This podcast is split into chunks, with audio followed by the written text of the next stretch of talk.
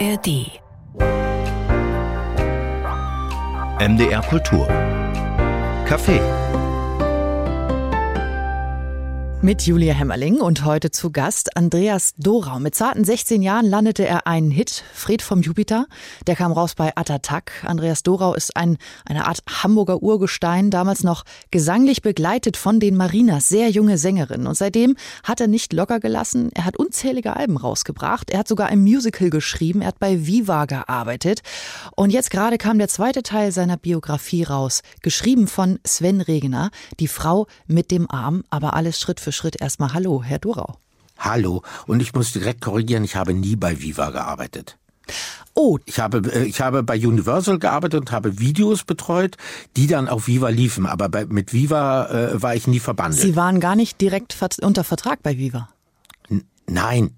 Aber Sie waren derjenige, der den Bands gesagt hat, das Video läuft bei Viva oder das Video wird nicht bei Viva laufen ich habe die Möglichkeiten eingeräumt, sozusagen, dass die Chance besteht, dass es läuft, oder die wenn die das so und so unbedingt so und so machen wollen, dass es dann auf keinen Fall laufen wird. Also das konnte ich einigermaßen halbwegs einschätzen, aber eben Garant war ich auch nicht. Ah, okay, alles klar. Dann habe ich das tatsächlich in der Biografie, habe ich das nochmal falsch verstanden. Aber das konnten wir jetzt beiseite räumen. Sehr schön, da kommen wir auch später gerne nochmal drauf zu sprechen. Jetzt erstmal zu dem Buch. Sven Regener schreibt über Andreas Dorau, jetzt schon zum zweiten Mal. Äh, diese Erzählung jetzt über den zweiten Teil ihres Lebens und die heißt sehr anregenderweise Die Frau mit dem Arm. Was hatten Sie vorher für ein Verhältnis zu Sven Regener, bevor er über Sie geschrieben hat? Und was haben Sie jetzt so für ein Verhältnis? Hat sich da irgendwas verändert? Also wir sind uns wahrscheinlich näher gekommen. Äh, also Sven und ich kennen uns seit 1981. Äh, ich hatte ihn gefragt, ob er äh, wir suchten damals händeringend einen Trompeter und Trompeter sind sehr selten zu finden. Und er wollte auch mitmachen, dann wollte aber seine Freundin in Urlaub fahren und das war wichtiger und dann konnte er nicht mitmachen. Keine Ahnung, wie unser Leben, wenn das geklappt hätte, verlaufen werde oder unsere Beziehung. Und äh, seit da haben wir uns dann immer ab und zu irgendwie bei den wir waren sehr oft bei den gleichen Plattenfirmen, haben wir uns dort getroffen und äh, äh ja, also wegen der Bücher sehen wir uns jetzt öfter. Mhm. Und es ist also einfach ein bisschen enger geworden, so würden Sie es beschreiben. So würde ich es beschreiben, ja. Und Sven Regener hat es geschrieben und dennoch ist das Buch aus der Ich-Perspektive. War das eine ganz bewusste Entscheidung? Ich bin ja der Protagonist. Das Schreiben läuft so ab, ich hab, äh, wir besprechen uns vorher, ich schlage Geschichten vor dann überlegen wir uns an dem jeweiligen Tag, wo wir losschreiben wollen, welche Geschichten wir machen wollen. Und dann erziele ich, habe ich einen Zettel oder mehrere Zettel mit so äh, Stichworten, eine Story Outline und die erzähle ich dann. Und Sven äh, schreibt erstmal so ein bisschen mit und dann macht er aus meinen Geschichten Literatur und dann korrigieren wir die nochmal gemeinsam. Ich habe ja Sven so. Regener kennengelernt als jemanden, der sehr direkt und sehr gerade raus ist äh, und frage mich ehrlich gesagt, wenn Sie zwei da jetzt so zusammensitzen, gibt es da so eine Art Rollenverteilung? Also so einer, der sagt, boah, das kannst du so überhaupt nicht also sagen? Also wir sind beide sehr norddeutsch, also das wird sehr klar und direkt angegangen. Also das sehr preußisch, hanseatisch läuft das da ab. Gibt es da auch Streit manchmal? Nein. Hm. Zwei Bücher über ihr Leben. Äh, können Sie sich vorstellen, dass da noch ein drittes kommt und sei es rein fingiert? Dorau, mein Leben, wie es nicht lief oder so?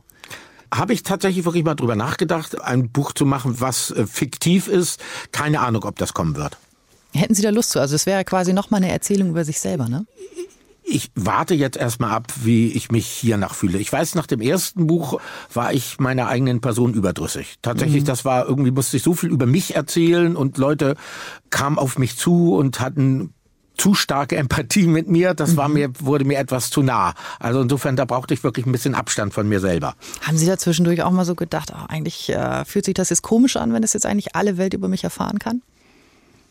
Das nicht, sondern irgendwie tatsächlich so viel über sich selber zu erzählen, ist irgendwie dann ab, ab einem gewissen Punkt befremdlich. Hm. Wissen Sie, nach zwei Biografien und auch, ich habe einen langen Podcast mit Ihnen gehört und, und, und, Herr Dorau, ehrlich gesagt, so viele Fragen bleiben dann irgendwann gar nicht mehr übrig. Aber ich, ich versuche es trotzdem mal. Äh, als Kind habe ich gehört, Sie hatten ganz, ganz viele Gitarrenlehrer und die haben Sie auch äh, verschlissen, Sie haben nie geübt. Und trotzdem machen Sie ja heute immer noch beruflich Musik. Warum, wenn Sie eigentlich gar nicht üben wollten?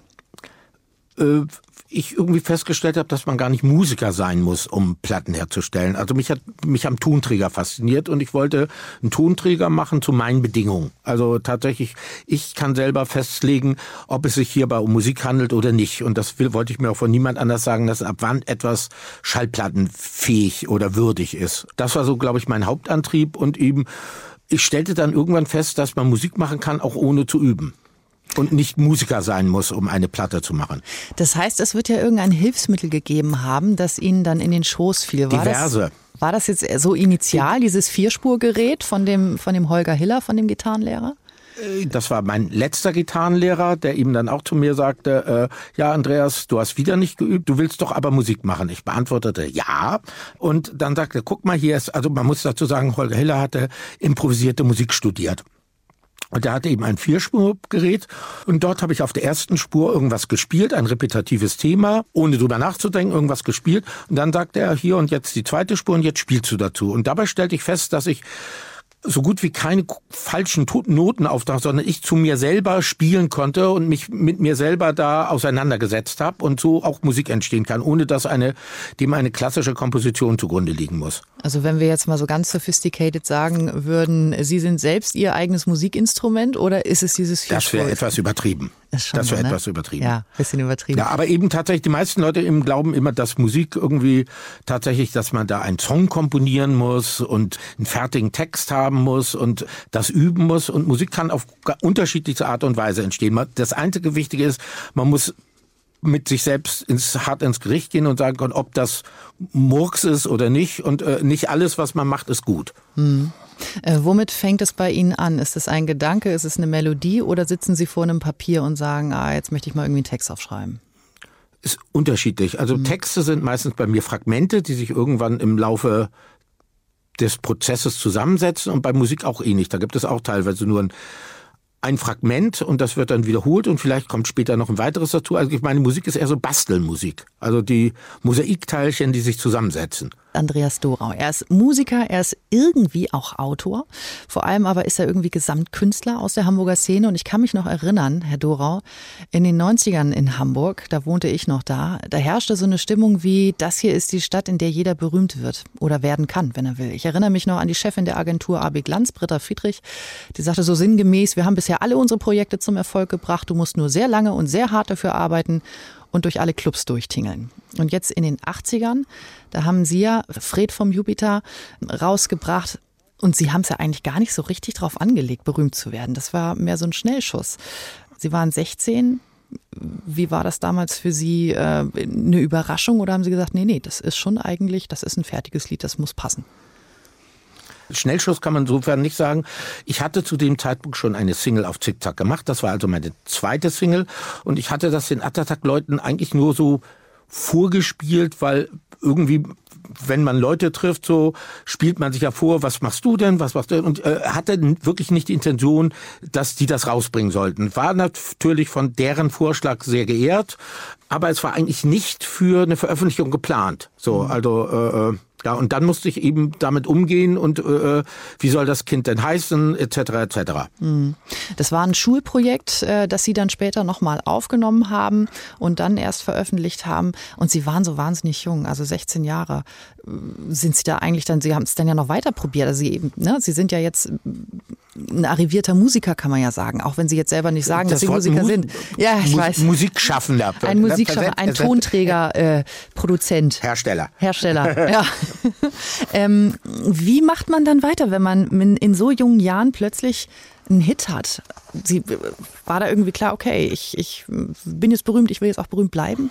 Nein, also eben mein Streben war nicht berühmt zu werden. Also ich wollte eben Tonträger rausbringen und das, ich hatte eben das große Glück, dass eben ich eine unabhängige Plattenfirma hatte, also Atatak, und ich jetzt nicht wie andere Leute bei der Sony oder bei Warner oder sowas dann, die in die Maschinerie reingeraten und von rumgereicht werden oder sowas. Also alle Interviews oder Fotos oder was auch immer durfte ich alles selber entscheiden und selber bestimmen. Also war ich, hatte ich mit 15 äh, schon die Kontrolle über meine Produkte und insofern dann kam eben ja die böse NDW, also die Hubert Kars und Markus dieser Welt und dann hatte man auch keine Lust mehr Musik zu machen und dann habe ich angefangen Film zu studieren Aha. und später erst wieder Musik zu machen, wenn ich als ich wieder Lust hatte, mich musikalisch zu äußern.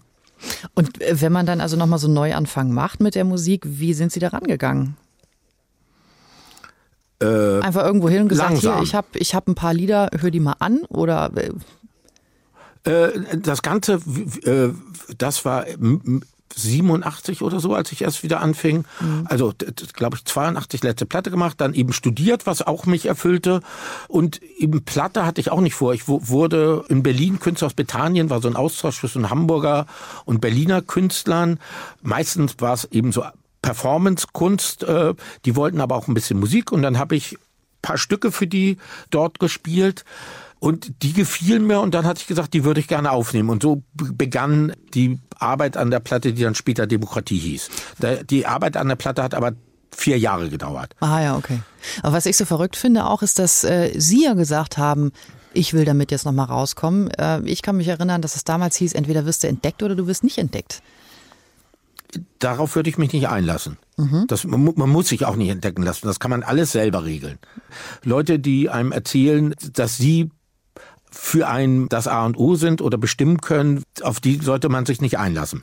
Das heißt, Mit denen sollte man sich nicht abgeben. Sie haben irgendwo geklingelt und vorgespielt oder wie haben Sie das gemacht? Ich habe angerufen und vorgespielt. ich weiß, mein erstes Single, äh, äh, Der lachende Papst auf Zickzack, wusste ich, da gibt's eben dieses Label Zickzack, habe irgendwie die Telefonnummer rausgekriegt, Alfred Hilsberg mehrfach angerufen und bin dort vorstellig geworden. Bin dort, glaube ich, achtmal hinmarschiert und jedes Mal hat er mich wieder nach Hause geschickt und beim achten Mal hatte ich ihn, glaube ich, weich geklopft. So. Und dann hat er gesagt, ja, ich bringe deine Single raus. Und da war nicht noch irgendwer dazwischen. Okay, das heißt also einen langen Atem auch gehabt, ne? Und Überzeugung wahrscheinlich auch fürs eigene Produkt. Muss ja. Einfach das machen wollen. Ja, klar. Ja. 2017, wir machen jetzt einen großen Zeitsprung. 2017 kam das Album raus, Der Ärger der anderen. Ähm, und ich sehe, da ist ganz, ganz viel Support dann auch. Die Liebe und der Ärger der anderen. Die Liebe und der Ärger der anderen. Sie haben völlig recht, stimmt. Da sind ja auch Liebeslieder drauf, genau. Äh, und was wir da sehen, ist einfach ein riesen äh, Support auch aus der eigenen Szene. Swanee Johnson ist mit dabei, Luca Ancelotti von Snap, Moses Schneider, Ramin Bijan von den Türen und eben auch Stereototal. François Cactus hat auch mitgeholfen. Auch sonst äh, eine recht enge Zusammenarbeit mit Stereototal habe ich immer mal wieder so gesehen. Die sind ihnen immer mal über den Weg gelaufen. François Cactus ist ja vor zwei Jahren leider gestorben. Äh, Sie, Herr Dorau, Sie sind so einer, der in diese Szene ganz viel Antrieb, ganz viel eigene Energie und, und Idee mit reinbringt. Ist jetzt dieses Album, auf dem so irre viele Leute beteiligt sind, auch emblematisch für Sie, weil Sie so ein Networker sind? Oder würden Sie von sich selber sagen, ach, nö, nö, ich bin eher ein Eigenbrötler? Bei dem Album war äh, Konzept, dass ich mit vielen Leuten arbeiten wollte. Also weil ich relativ schnell auf Masse kommen wollte und tatsächlich das ausprobieren wollte, wie das ist mit verschiedenen Leuten, immer jeweils zwei Stücke und in der Hoffnung, dass zumindest eins davon gut wird, zu machen. Also das hat mal besser, mal weniger gut geklappt. Aber das war von, als die Arbeit an dem Album losging, von vornherein das Konzept von Maurissum und mir gewesen, dass wir tatsächlich da mit verschiedenen unterschiedlichsten Leuten arbeiten wollten. Mhm. Und sind Sie sonst eher ein Eigenbrötler? Also ich mache gerne Musik zu zweit, weil das irgendwie Musik ja auch irgendwie irgendwie was Soziales für mich hat und eben man zusammen irgendwie Ping-Pong-artig Stücke entstehen. Der eine spielt eine Spur, dann fällt dem anderen dazu was ein und das triggert einen dann wieder an, dass man selber, ach, man, man könnte das noch so erweitern. Für mich ist Musik ein sozialer Akt. Mhm. Ähm, wir wollen jetzt mal reinhören in das Album Die Liebe und der Ärger der anderen. Und zwar möchte ich unbedingt hören, wir sind ja nun hier mit dem Mitteldeutschen Rundfunk unterwegs, Ossi mit Schwan. Was für ein unfassbarer äh, Titel. Erstmal zum Song. Können Sie kurz die Geschichte dahinter erzählen? Also der Text ist von Carsten Friedrichs, den er mir gab, und der basiert auf einer Zeitungsmeldung, die er irgendwann mal gefunden hatte, dass in München am Ufer der Isar tatsächlich ein Ostdeutscher von zwei jungen Bayern erst bepübelt und am Ende mit einem Schwan geschlagen wurde. Also eine wahre Geschichte. Und die haben wir dann, habe ich dann vertont. Und Jahre später stellte sich dann, tauchte irgendwie auf, dass einer dieser jungen Männer tatsächlich ein RTL Bachelor war der eben tatsächlich in, als junger Mann diese, einer der beiden äh, bösen Männer da war, der den armen Mann da bloß nur aufgrund seines Akzents äh, mit dem Schwan verprügelt hatte. Wie es dem Schwan danach ging, weiß eigentlich auch kein Mensch, oder? also der Schwan hat's wohl überlebt, aber muss man sich vorstellen, einen Schwan am Hals zu packen und als Keule zu benutzen, ist schon eine ziemlich bizarre Geschichte. Wahnsinnig brutal. Wir hören uns den, ja. äh, den Titel mal an. Ossi mit Schwan.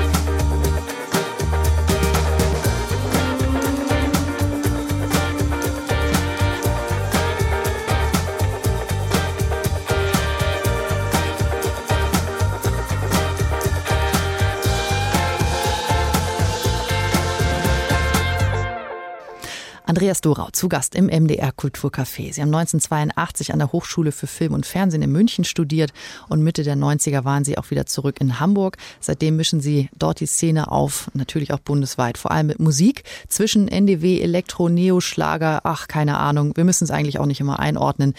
Nochmal zu dem Titel Ossi mit Schwan. Sie haben das Ausreißer nach oben genannt. Gründe? Was heißt das?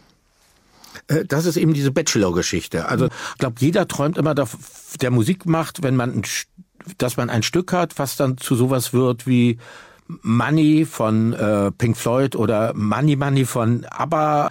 Also ein Stück, was wenn ein Thema gesellschaftlich verhandelt wird, das Stück sozusagen, ohne dass man es darauf angelegt hat, plötzlich zum Soundtrack eines Themas wird. Und das wurde aus sie mit Schwan dann plötzlich, weil äh, Medien entdeckten, oh, zu diesem, als rauskam, dass dieser Bachelor nicht ganz ohne ist, äh, entdeckten plötzlich, dass, oh, es gibt sogar eine, äh, ein Stück dazu. Und dann wurde das Stück plötzlich unheimlich viel gestreamt, auf irgendwelchen Klatschforen taucht das auf und so weiter. Und das Stück ent entwickelte ein sogenanntes Eigenleben, also der wurde zum Soundtrack dieser Geschichte. Geschichte. Das war, äh, war ganz interessant. Was ich total faszinierend finde, Herr Dorau, ist, dass Sie ähm, vor der Produktion von dem Album dazu, Die Liebe und der Ärger der anderen, gesagt haben, Sie möchten unbedingt ein Album produzieren, das in die Albumcharts kommt. Und es hat geklappt. Das heißt, Sie haben irgendwelche Hebel bedient. Welche Hebel sind das? Zu dem Zeitpunkt war ich noch nie in den Albumcharts gewesen. Ich war in zig Charts gewesen, irgendwie äh, mehrfach in Singlecharts in verschiedenen Ländern, Dance-Charts und so weiter aber eben Albumcharts und alle meine Freunde waren irgendwie in Albumcharts und ich dachte, hey, das geht nicht. Und ich stellte eben fest, dass es zu dem Zeitpunkt e- enorm einfach war, weil die Tricks sind folgende. Also man muss im Hochsommer veröffentlichen, weil im Hochsommer tatsächlich die Verkäufe am geringsten sind. Das heißt, mit den geringen Stückmengen kann man schon relativ hoch in die Charts einsteigen. Dann muss man eine große Box rausbringen und zwar eben so, dass sie so teuer ist wie die oberste Grenze, dass es noch gezählt wird. Das war, glaube ich, legen Sie mich nicht fest, 49 Euro oder sowas. Die zählte dann, glaube ich, sowas wie drei oder fünf normale Tonträger. Dann, Box heißt ein Album mit noch zusätzlichen Artikeln drin. Wir hatten da noch eine Kassette, eine Flexidisc noch mit drin. Also das der Kunde für seine 49 auch wirklich eine Menge bekam. Und dann kann man in die Charts reinziehen. Moment mal, aber da war jetzt überhaupt noch nichts Musikalisches dabei. Doch, habe ich ja gesagt, ein Album, eine Kassette, das war ja keine Leerkassette. Es war eine Kassette mit, mit exklusiver Musik, eine CD, eine Flexidisc mit Musik und ein, äh, und ein Doppelalbum mit Musik. Genau. Ja, aber äh, offenbar noch keine Gestaltungskriterien der, der Musik äh, mit weil mich die Musik nicht so interessiert hat in dem Falle. Tatsächlich wollte ich in die das Charts, war, nicht war, war nicht das Hauptanliegen. Musik ah. musste her. Ja. Okay, ja. Sie haben ja äh, einen Top-Ten-Hit in Frankreich gehabt, 1996, Girls in Love. Konnten Sie das vorher abschätzen? Ja, der Nein, läuft? das okay. war das Bizarrste, was ich so miterlebt habe. Also das Ganze ging über Belgien los. Das war erst im äh, flämischen Teil von Belgien wurde es ein Hit. Und zwar erst, also es war ein Remix von Granjaman, der dort losging. Dann schwappte das über nach Frankreich auf einem italienischen Dance-Label in Frankreich.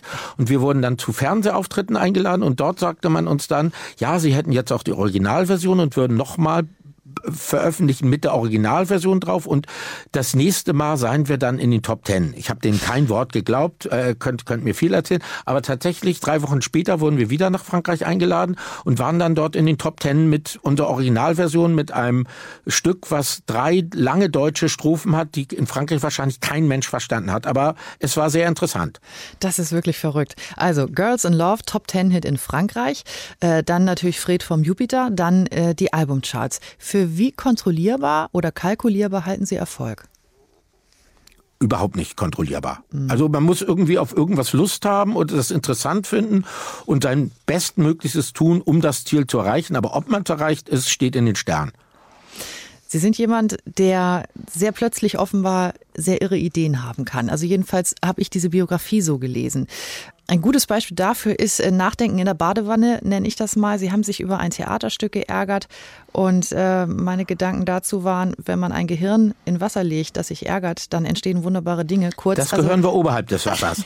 ja, okay. Äh, der Rest wurde es von unten ja. angewärmt vielleicht? Vielleicht war das. Es ja. wurde von unten angetriggert, ja, genau. So, so könnte man sagen. Ja. Was dabei entstanden ist, ist ein Musical jetzt im schlussendlichen, also am, am Ende. Und seitdem sind Sie, und jetzt ähm, werde ich Sie vielleicht ein bisschen ärgern, seitdem sind Sie auch irgendwie Musical-Darsteller, auch irgendwie Musical-Autor, Musiker mit C und jetzt grenzen Sie sich mal bitte ab. also ich hatte tatsächlich irgendwie an einem Wochentag in der Badewanne und ließ so meine Gedanken schweifen und ärgerte mich über ein Theaterstück, was ich vor kurzem gesehen habe, vor allem eben über das Bühnenbild und dachte, hey, das kann doch nicht sein, immer diese komischen abstrakten Bühnenbilder mit fünf Meter Ebenen. Man kann doch auch ein Bühnenbild, was eine klassischen Raum, den man kennt, darstellen und trotzdem irgendwie etwas Modernes, Progressives machen. Also das Bühnenbild muss doch nicht immer vor Progressivität strotzen. Und für mich war das universelle Bühnenbild ein Plattenladen. Der, da gehen Leute ein und aus, da kann unheimlich viel passieren und ich mag ihn. Und dann traf ich paar Stunden später, war ich mit ihm wegen einer ganz anderen Sache war verabredet, Gerion Klug. Und zwei Stunden später hatten wir drei Seiten geschrieben und die weitergereicht. Und das Wort Musical habe ich benutzt, weil ich kein Theaterstück machen wollte. Eigentlich wollte ich wäre es ein Theaterstück gewesen. Ich wollte bloß das, mochte das Wort nicht. Ich wollte kein Theaterautor sein. Und dann stellte ich mal fest, dass ich Musical-Autor eigentlich auch nicht sein wollte, weil ich kann nämlich Musicals nicht ausstehen. Also ich habe da relativ wenig äh, nachgedacht und am Ende haben wir es dann eine musikalische Dramödie genannt.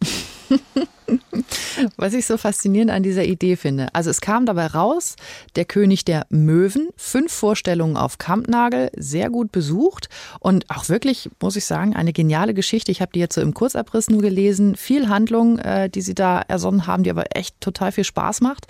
Ähm, und Sie sind also von einer fixen Idee zu einer ziemlich großen Produktion gelangt. Dieser Sprung zwischen der Idee und der Produktion, dieses okay, ich ziehe das jetzt durch. Lernt man das in irgendeinem Studium? Die meisten Leute ähm, verlässt doch dann eigentlich der Mut. Wenn ich was angeleiert habe, dann bin ich auch tapfer und äh, kämpfe bis zum letzten Atemzug. Also äh, das ist dann schon Kraft ausstellen und ist auch ganz oft, dass man nicht weiter weiß, äh, äh muss man sich irgendwie durchbeißen. Also was so meine Sachen äh, oder mein Zugang zu Sachen ist, dass ich mich nicht beeindrucken lasse, wenn Leute sagen, das macht man so oder so. Ich, ich versuche dann zu begreifen, aha, welchen Effekt soll das, was mir gesagt wird, was ich da jetzt machen soll, erreichen und versuche, ja, welchen Weg meinem Verhalten entspricht, äh, wie komme ich dahin und muss nicht unbedingt den geraden Weg gehen, der der klassische Weg ist. Also Sie können sich ich habe jetzt gerade tierisch gestammelt. Das ja. ist kein Problem. Ich habe ich hab Ihnen trotzdem gut folgen können. Sie können sich offenbar sehr gut durchbeißen. Äh, ja, wenn man was anleiert, äh, man hat ja auch eine äh, Verantwortung anderen Leuten gegenüber dann, mhm. sobald man irgendwie irgendwas in die Welt setzt. Dann hat man ja meistens irgendwelche Leute damit angesteckt und mit reingerissen und dann sollte man das irgendwie versuchen, irgendwie zu Ende zu bringen. Herr Dorau, wir gehen mal zurück ins Jahr 1993. Viva geht auf Sendung und wird irgendwie im Deutschland zum Maß aller Dinge auf dem Musikmarkt. Ich persönlich, ich fand ja äh, damals MTV besser, aber Viva stellte so ein bisschen die Weichen für Erfolg oder Misserfolg auf, oder? Für Bands. Und plötzlich wurden Bands viel visueller in ihrer Arbeit. Also MTV war natürlich cooler und äh, das Problem war, bei deutschen Acts eben tatsächlich im Radio zu laufen. Das war schon immer das Problem. Äh, Radios spielen Hits, Hits werden aber erst vom Radio gemacht. Das ist ein Hauptmann von Köpenick-Syndrom. Mhm. Also wo, wo geht's los? Ja. Und eben dann tauchte Viva auf und Viva durfte nur auftauchen, weil Viva sich auf die Fahne geschrieben hatte, deutsche Produktion zu unterstützen. Und dann war eben tatsächlich die nächsten paar Jahre eben ein Rennen nach äh, zur heiligen Kuh Viva, dass man dort Videos produziert, die Viva-kompatibel sind. Und plötzlich schossen Videoproduktionen wie Pilze aus dem Boden und keiner hatte Ahnung, was Budgets, was Timing, was, wie, wo, was ist. Und ich war zu dem Zeitpunkt ganz frisch bei Universal als Künstler gesigned worden. Und der Chef von Universal wusste, dass ich Film studiert hatte und machte mir das Angebot, ob ich nicht Lust hätte, Videoconsultant zu werden oder Videocommissioner. Also mich um diese Videos zu kümmern und tatsächlich so ein bisschen Struktur da reinzubringen und den Leuten zu helfen. Ich sah mich im Endeffekt als so ein Lote, weil ich kannte sowohl die Bedürfnisse von der Plattenseite als auch die Bedürfnisse der Filmproduktion und sah mich sozusagen als Mittler zwischen den beiden Systemen. Mhm. Und das heißt, äh, was muss denn Video dann erfüllen, um gespielt zu werden? Es darf sich nicht verheben. Also äh, tatsächlich nicht zu viel wollen, was dann irgendwie nicht klappt. Ja, was es gespielt wird, ist auch dann schon wieder. Ist das Stück ein Hit, dann wird es mit Sicherheit gespielt, dann kann das Video noch so beknackt sein. Ach so. Ja, ist eben, es ist eben grausig. Also wenn man denkt, man wird aufgrund eines guten Videos gespielt, leider nicht. Also ich fand auch eben bei Viva oder MTV sozusagen zu den Zeiten, als da noch irgendwie Videopreise verliehen wurden, das waren definitiv nicht die guten Videos im Jahr, sondern das war die erfolgreichsten Musikstücke und das Video war meistens mittelmäßig. Äh, Videos ist ein sehr kompliziertes Thema. Würde ich auch sagen. Äh, ist aber eine, eine wunderbare Kunstform. Also ich liebe zum Beispiel diese Chris Cunningham-Videos, äh, auch so diese Sachen, die Björk gemacht hat, diese so ein bisschen was Surreales. Hätten Sie jetzt, wenn, wenn, wenn Ihnen so ein, so ein Björk-Video einfach vorgespielt wird, Sie wissen nicht, wer Björk ist, hätten Sie gesagt, das läuft bei Viva? Äh, Björk war ein eindeutiges MTV-Thema. Also mhm, tatsächlich okay. gab es Ende der 90er eben so eine Blüte in der äh, Musikvision, also Chris Cunningham, Michel Gondry, es tauchten ganz viele kreative Regisseure, Regisseurinnen auf, die eben tatsächlich eigentlich Autorenfilme gemacht haben. Es gab eine Reihe von progressiven Künstlern, Björk, Beck, Beastie Boys und eben äh, tauchen auch immer wieder die gleichen Regisseure auf, mhm. die eben weltweit Platten verkauften und sich eben so zwei Arten von Kunst getroffen haben. Also Videoregisseure, die sich nicht als Dienstleister sahen, sondern eigentlich ihre Filme der Musik sozusagen des jeweiligen Künstlers angepasst hatten. Und insofern entstanden in der Zeit wirklich sehr viele gute Videos. Wenn wir jetzt sagen, dass äh, Videos eben auch so die Weichen gestellt haben für einige Bands, äh, für, für den Erfolg oder eben auch Nicht-Erfolg, das ist ja heute, glaube ich, nicht mehr so. Ne? Also heute sind es, glaube ich, andere Nein. Kriterien, die darüber entscheiden, ob eine Band berühmt wird oder nicht. Wo kann man da Streaming-Zahlen, ja. Streaming-Zahlen. Ja. Aber da ist es dann weniger das Video, dann ist es doch wieder nur zurück zur Musik. Ist es bedauerlich? Äh, sagen wir es mal so, also das Videogeschäft in den 90ern war auch pervers, weil eben tatsächlich viel zu viel Geld dafür ausgegeben wurde, wobei eben die Hälfte des Budgets den Künstler angerechnet wurde. Also der Künstler glaubte, die Plattenfirma tut viel für ihn. Im Ende wurde ihm das selber berechnet. Also er hat durch die Hintertür hat das dann doch bezahlt. Ich würde mir eine gesunde Mitte wünschen. Also, dass Videos eben stattfinden und dass Videos auch irgendwo eine, eine Plattform haben. Aber dafür müssten Videos auch tatsächlich bisschen kreativer werden. Mhm. Dieses Nachdenken über, über Machbarkeit, über Erfolgsaussichten als Videoconsultant, wie tief hat Sie das geprägt? Einmal Videoconsultant, immer Videoconsultant? Irgendwie ja. Ich kann auch ein Video sehen, wenn ich die äh, toll finde, wenn ich die Musik nicht mag. Also ich kann das beides voneinander abkoppeln. Wir wagen jetzt einmal einen Ausblick, aber auch noch mal einen kurzen Rückblick in etwas, was Sie gar nicht mögen, was so gar nicht Ihr Ding ist, ist ja Kindermusik. Zu lesen im Buch Die Frau mit dem Arm. Das Kapitel heißt Kinder und Angst. Da wird klar, dass es da möglicherweise gewisse Berührungsängste gibt mit den jüngeren Semestern. Wissen Sie, warum das so ist? Äh, wieso das generell so ist oder wieso nee, warum, das bei mir warum, so ist? Warum das bei Ihnen so ist? Warum standen Sie auf der Bühne äh, und haben gedacht, boah, nee, eigentlich kann ich überhaupt nicht spielen? Es gibt einen, einen sehr schönen Kindersampler, der heißt Unter meinem Bett, da sind schon diverse Folgen erschienen. Ich hatte auch ein Stück dafür gemacht und wurde gefragt, ob ich bei drei Konzerten mal mitmache. Dachte ich, hey, ja, schnell verdientes Geld, da machst du mal mit. Und hatte die Situation komplett falsch eingeschätzt, weil ich eben noch nie vor Kindern gespielt hatte da stehen direkt vor der Bühne hunderte von Kindern und gucken einen mit offenem Mund an und man fragt sich, wer hat mehr Angst. Also die Kinder reagieren dann irgendwie ganz komisch und es ist eine groteske Situation, eben dieses gegenseitig sich abtasten, weil die Kinder sich eigentlich gar nicht wirklich für die Musik interessieren, sondern eigentlich eher animiert werden wollen. Also, und das war sehr befremdlich für mich. Sie sind nicht der Einzige, also dem es so geht, der, der einfach nicht gerne vor Kindern spielt. Trotzdem ist das mittlerweile ein Riesenmarkt geworden. Also es gibt äh, viele Bands, die ausschließlich Kinderbands sind und die Touren und großen Erfolg damit haben. Aber jetzt wissen wir ja, okay, was Sie, was Sie nicht gerne machen. Jetzt würde ich aber gerne nochmal äh, von Ihnen erfahren, was Sie lieber machen.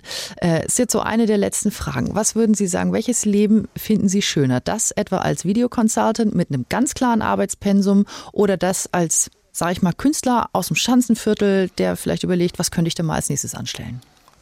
Also erstens mal hasse ich das Schanzenviertel. Ich wohne in St. Pauli. okay, ähm, das ist offenbar eine ähm, politische Entscheidung. Wie kommt's? Schanzenviertel ist ja, zu touristisch geworden, oder? Ja, ist zu touristisch? Nö, ich stand auch nie auf Schanze, ist mir irgendwie zu sehr so Slacker-Scheiße. So. Mhm. Also als Videokonsultant hatte ich auch kein geregeltes Leben. Ich war plus zu dem Zeitpunkt gleichzeitig habe ich Musik gemacht. Ich mag ein abwechslungsreiches Leben. Ich möchte irgendwie mich verschiedenen Sachen äh, widmen und eben tatsächlich in verschiedenen Bereichen irgendwie arbeiten. Das finde ich eigentlich so das Erstrebenswerteste. Also kann dass man ich irgendwie tatsächlich jetzt nicht eine Sache mache, sondern schaffe sozusagen dass ich äh, mich in verschiedenen Bereichen da austoben kann. Also kann man gar nicht sagen, dass Sie als Videoconsultant so, so ein Typ waren, der einen klaren Tagesablauf hatte und sagte so, ich muss so und so viel schaffen nicht, heute? Ah, okay. Ich musste in der Zeit auch noch Alben herstellen. Ich war ja in erster Linie war ich, war ich ja Künstler bei Universal und dann haben sie mir noch den Videokonsultant aufs Auge gedrückt. Hm, verstehe. So, und nun haben wir gerade. Ich fand es aber eben ganz interessant, eben tatsächlich, weil ich dann eben, wenn ich mich um die Video kümmerte, musste ich mich nicht um mich selber kümmern. Das war irgendwie auch ganz angenehm. Dann hatte ich meine Ablenkung von mir selber. Das ja. war irgendwie, ich mag gerne Sachen, die ich für mich mache und ich mag gerne Sachen für andere machen und tatsächlich da so, dass ich nicht mein ganzes Leben nur um mich und meine Person und mein, meine Probleme mit mir selber drehen, sondern dass ich auch tatsächlich anderen wiederum helfen kann und dann irgendwie dadurch eine gewisse geistige Abwechslung entsteht nachvollziehbar. Jetzt haben wir gerade die Situation, so Ihre Lebensgeschichte verkauft sich jetzt zum zweiten Mal in alle Himmelsrichtungen. Das ist ja sicherlich ein Punkt, den Sie dann jetzt nach der Lesetour mit Sven Regener auch irgendwann dann abschließen können. Was wollen Sie als nächstes machen? Wonach steht Ihnen der Sinn? Habe ich jetzt erstmal keine Pläne. Ich plane nicht groß im Voraus. Irgendwas passiert dann und dann mache ich das. Ist das ein gutes Gefühl, keine Pläne zu haben? Ich kenne es nicht anders. Ich frage einfach nochmal, ist das ein gutes Gefühl oder ist das irgendwie unangenehm? Ich kann nicht sagen, ob es ein gutes oder ein schlechtes Gefühl ist, weil ich kein anderes Gefühl kenne. Also insofern gibt es gibt nicht das, ich kann jetzt nicht zwischen zwei Gefühlen entscheiden, weil es gibt nur dieses eine Gefühl.